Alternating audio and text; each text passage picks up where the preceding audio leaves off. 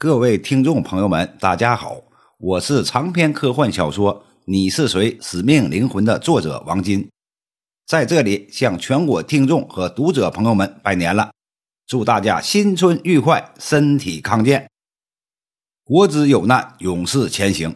我和这部长篇小说的演播者徐淼先生在这里向全国奋战在一线的医务工作者们致敬。呃，各位听众朋友们，大家好。我是长篇科幻小说《你是谁？使命灵魂》的演播者徐淼，呃，在这里呢，我也先向各位听众朋友们拜个年，祝大家鼠年吉祥，万事如意。自此次肺炎疫情爆发开始，就有无数的医护工作者们不断的奔赴前线，是他们的以身赴险，保证了我们的健康安全。向他们致敬的同时，我们也要积极响应政府的号召。遵从政府的指令，做好防护工作。呃，这些呢，就是作为我们普通人在疫情面前的最大贡献。呃，同时呢，我们也做了一个公益的音频，在这里和我们两个人的呃这些话呢一起作为彩蛋，呃，放到正文前面。呃，仅以这篇公益音频向奋战在前线的医务工作者们致敬。灾难。突然降临，等三十个省区市已经启动了重大突发公共卫生事件一级响应。一月二十五号零点至二十四点，湖北省报告新型冠状病毒感染的肺炎新增确诊病例只有三百。截止到一月二十五号的二十四时，湖北省累计报告新型冠状病毒感染的肺炎确诊病例有一千零五十二例，重症病例一百二十九例。政府急速作出部署。针对疫情，国家卫健委已向武汉派驻重症病例专家，加强对患者救治的临床指导，并组建六支共一千二百三十人的医疗救治队。举国响应。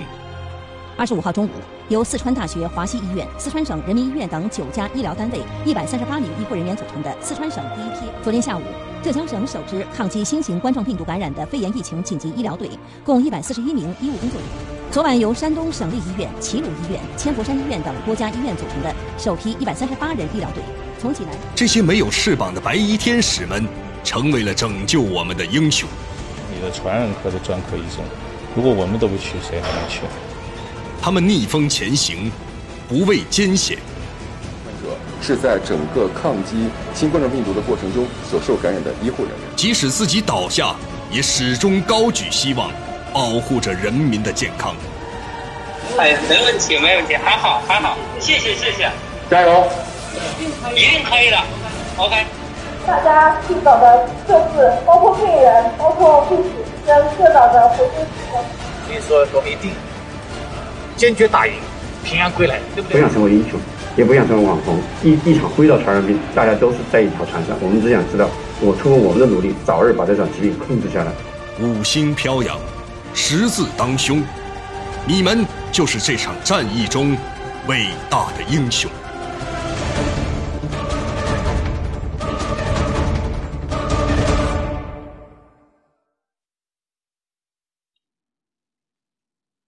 接下来，请继续欣赏长篇科幻小说《你是谁？使命灵魂》。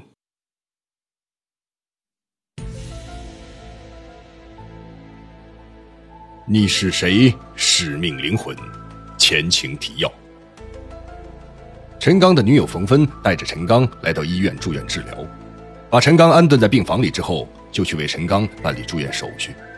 陈刚却因为突发肝性昏迷而被送到 ICU 病房接受治疗。可等为陈刚输液的小护士回来的时候，却发现陈刚失踪了，整个楼层都乱了套。得知这个消息的冯芬也晕了过去。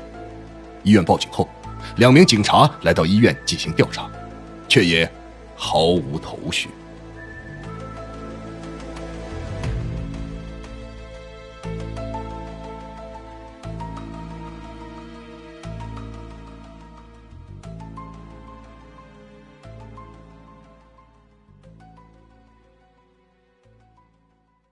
第一章三，巧遇文物。陈刚在四号病房中，将小护士递过来的病号服接在了手里，眼睛直勾勾的看着小护士。您把现在穿的衣服脱下来，换上医院的病号服，一会儿我们就为你输液。小护士看着坐在床上不知所措的陈刚，继续解释着。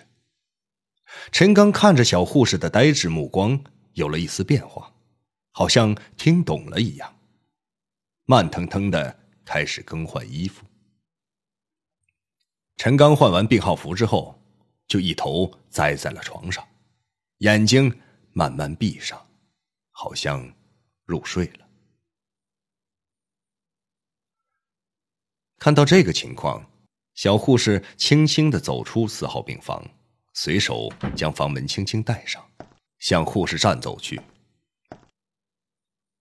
陈刚躺在病床上后，并没有完全丧失意志，只是感到全身有一种说不出的疲乏感，眼睛不管怎么努力想睁开，无奈也不听大脑的支配，便沉沉的睡了过去。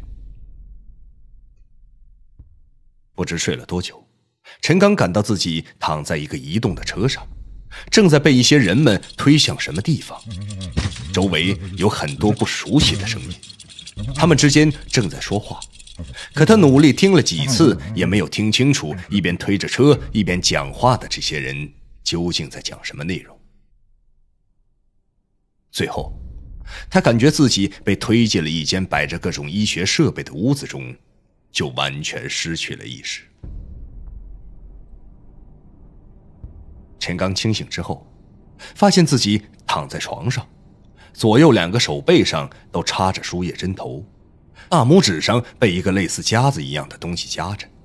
他顺着夹着手指的夹子上连接的电线看去，电线连接着一台人体生理指标显示电脑，电脑屏幕上正在跳动各种数字。和曲线图形。啊，我这是在哪儿啊？我怎么会在医院呢？我没得病啊！陈刚挣扎着从移动病床上坐了起来，拔掉了输液针头，一种不可抑制的口渴感袭了上来。这种口渴。类似一个人在沙漠中迷失了方向，几乎脱水生活了几天的那种口渴，他下意识的用舌头舔了舔嘴唇，虽然嘴唇并没有干裂流血，但也紧巴巴的难受。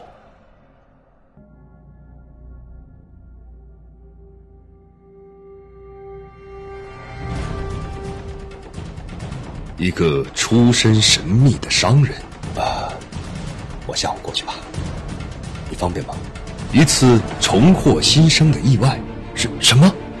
我的癌症好了。一个从不露面的好友，你就叫我灵狐吧。一场惊天动地的阴，所有的一切一定都与那个人有关。欢迎收听长篇科幻悬疑小说《你是谁？使命灵魂》，作者王金，由徐淼播讲。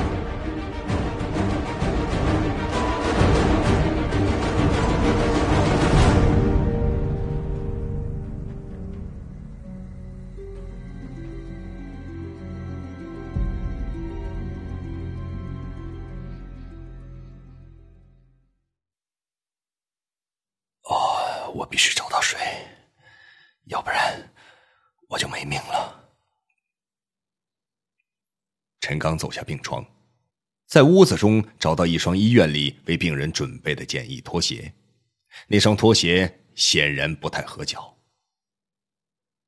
陈刚环顾屋子一圈，发现南边窗户旁边有一扇门通向外面。他走到门前，转动把手，走出门，来到了走廊中。走廊中很静，一个人也没有。他朝右边看了一眼，距离自己十米左右的通道被钢筋网封闭着。他毫不犹豫的就向反方向走去。尽管走路的姿势有些踉跄，不过速度并不是很慢。顺着住院病区外面的楼梯来到一楼后，他看到在楼道尽头处的钢筋网上有一个缺口，正好可以容纳一个人穿过。他几乎没有任何犹豫，就向上攀爬了。虽然感到有些吃力，但还是从破损处通过，来到了外面。爬出来后，陈刚走路的姿势慢慢变得协调起来，速度也快了些。他一边走一边观察着周围的环境。我好像来过这里。陈刚的脑海中立即开始回忆，自己对这个地方并不陌生。前方一百多米处，有一扇钢瓦墙是用外面工地使用的细铁丝连接的。从正在施工的工地穿过去，就是街道了，就可以马上买到矿泉水了。陈刚从工地穿过的时候，正是工人们中午休息的时间，并没有任何人注意到他。陈刚来到工地外面的街道上，开始四下寻找着便利店。突然，他被不远处一个拆迁旧楼前摆的小摊子将注意力吸引了过去。他径直走到这个卖旧物的地摊前，兜售旧物的是一个中年人。虽然街道上来往的人不少，可摆摊人的摊子前并没有人停留。地摊上摆着一些瓶瓶罐罐和其他几样东西。陈刚在地摊前停下来，仔细的打量着摊位上的器皿。他有一个收藏的嗜好，说不上是发烧友，但对收藏还是有一些了解的，尤其是对器皿很感兴趣。收藏了各种中外的一些小物件，价格虽说都不算贵，好在自己喜欢，也为此花费了他不少的钱财和精力。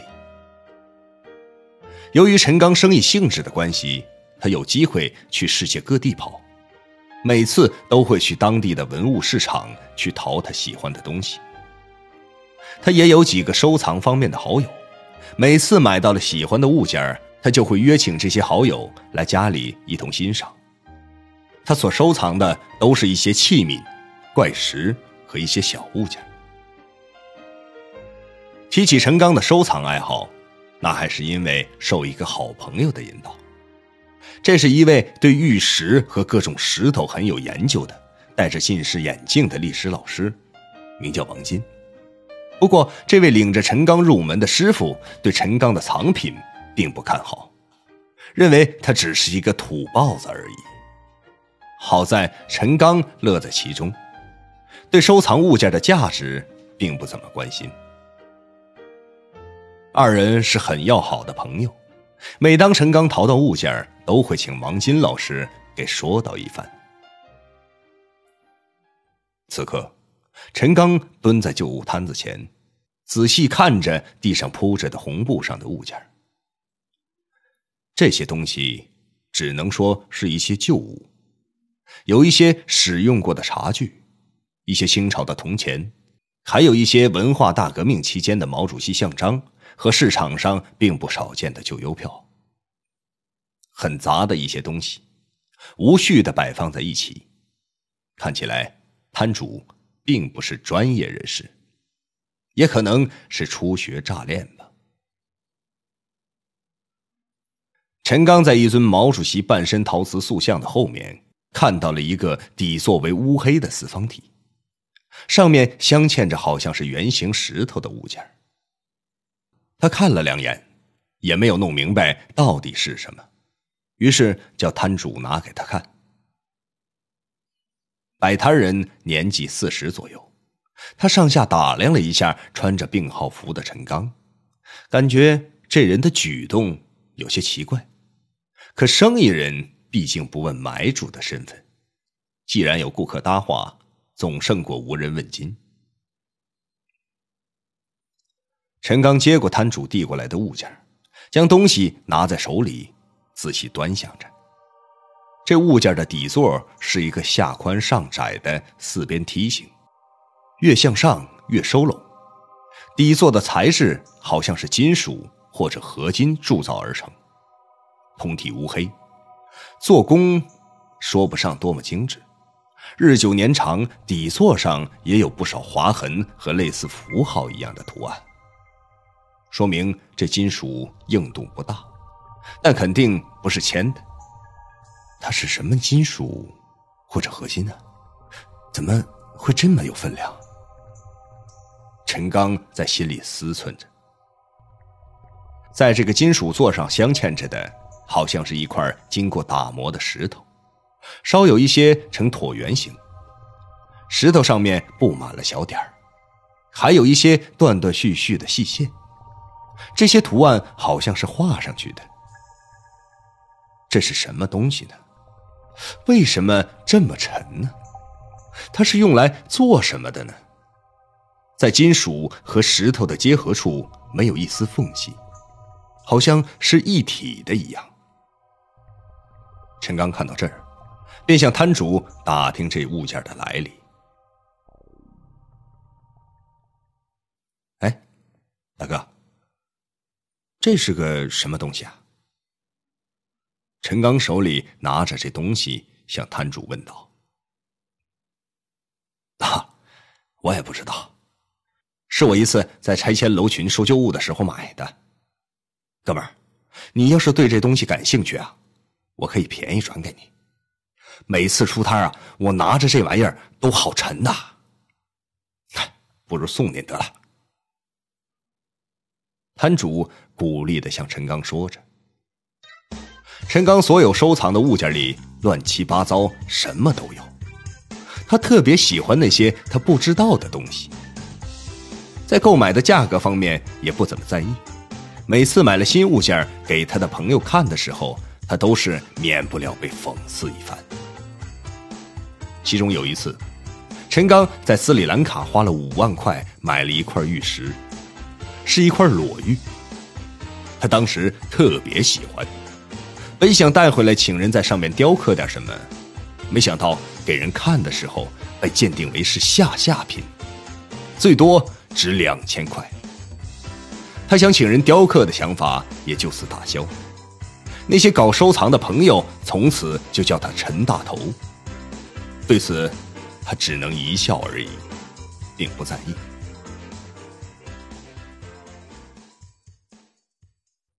此刻。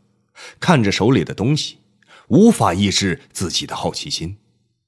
陈刚感觉这个物件是上天特意为他而准备的，不管花多少钱，一定要把这个物件拿到手。他和摊主反复讲价之后，最后以三百五十块成交。可当陈刚把手伸到了病号服的上衣口袋里的时候，才发觉自己身上一分钱都没有。不过陈刚并没有放下拿在手里的物件，死死的抱着，很怕被摊主抢回去似的。他看着摊主，说道：“嗯，哥们儿，呃，我是一个做生意的商人，一定不会差你钱的。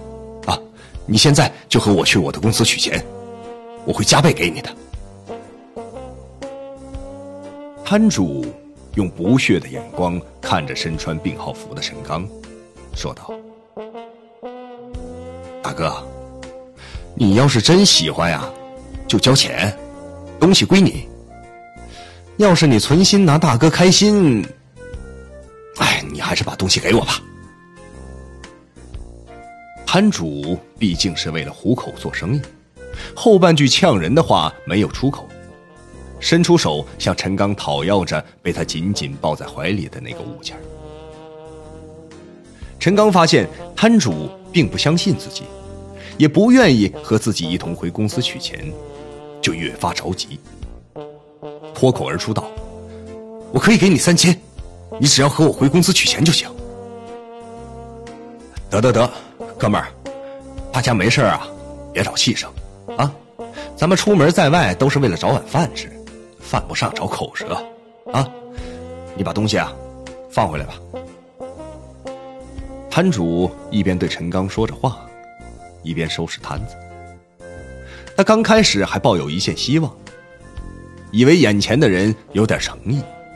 当他听到陈刚说自己是一个老板，让他一起去取钱，还要给成交价钱的十倍，重点是这人还穿了一身病号服。心中就彻底凉了。他觉得自己遇到的是个病人，而不是商人。陈刚眼巴巴的看着摊主把东西放回到摊位上，还不死心的说：“哎，对不起啊，哥们儿。”说着，他又朝自己身上穿的病号服上下看了一眼后，又接着说：“哎，我今天啊，有点特殊情况，你就在原地等我，我马上就去取钱。”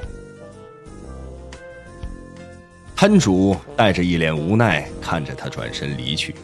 心中暗想：“我真倒霉，我以为刚出摊就碰到了买主呢，这没想到遇到一个神经病，还弄得像真事儿似的。”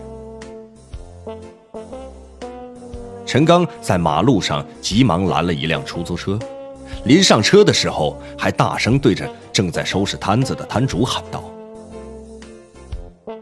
哥们儿，哥们儿，你给我留着那个东西啊，我马上带钱回来。”上了出租车的陈刚将公司地址告诉给司机后，便一言不发。回想起刚才地摊上见到的物件，他感觉这个物件冥冥中在哪见过，或者根本就是自己的遗失物一般。不管付出什么代价，他一定要搞到手。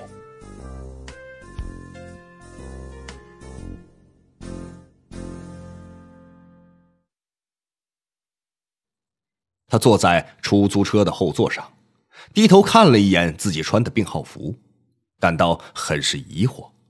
可是不管怎么回忆，就是想不起到底发生了什么，自己又为什么穿着这种衣服。出租车很快就来到了陈刚公司所在的那栋高档写字楼的停车场。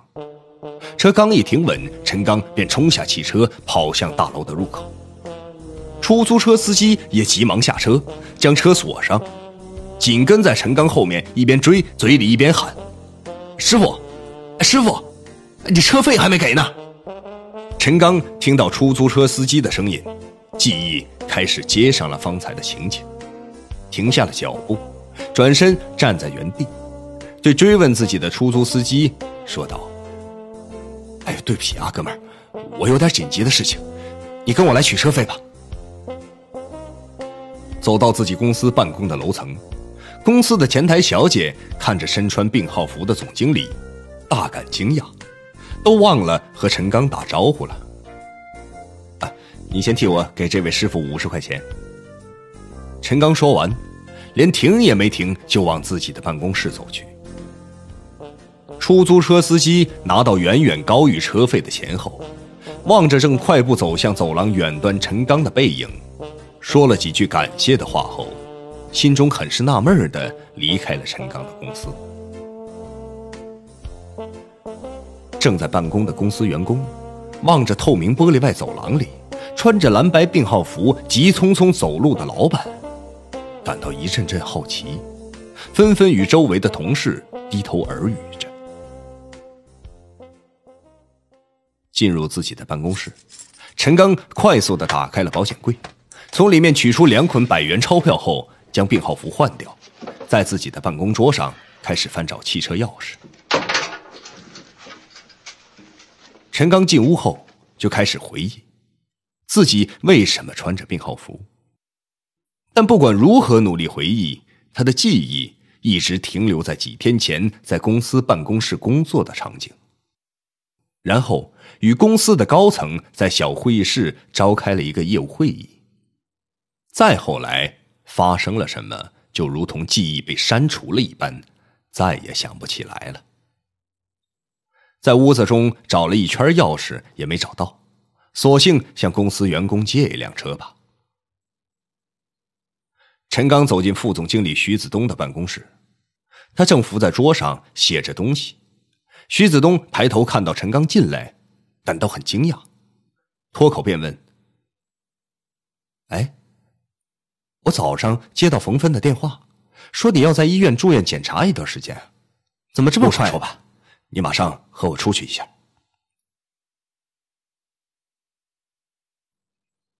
陈刚不等副总经理徐子东把话说完，急三火四的就拉着他奔向了楼下的停车场。二人一边驾车，陈刚一边向徐子东问起自己失忆后的事情。原来，今天早晨许经理接到陈刚未婚妻冯芬的电话，电话里冯芬告诉徐子东，最近公司的事情暂时交给他全权负责，陈刚需要在医院住一段时间。医院的检查结果不太乐观，可能是患上了肝病。陈刚听完徐子东的话后，还是无法回忆起到底发生了什么事情，以及自己为什么穿着病号服。汽车很快就来到了刚才那个摆摊的地方。陈刚走下车，四下张望了好一会儿，也没有发现那个摆摊的人。只好悻悻的回到了车里。徐子东重新启动汽车，开了不远，陈刚急忙叫他在一处便利店门前停了下来。他感到口腔像被点燃了一样，连续喝了三瓶矿泉水之后，才稍微感到舒服了一些。陈刚和徐子东回到了公司，从办公室拿上家里的备用钥匙。徐子东就将陈刚送回了家。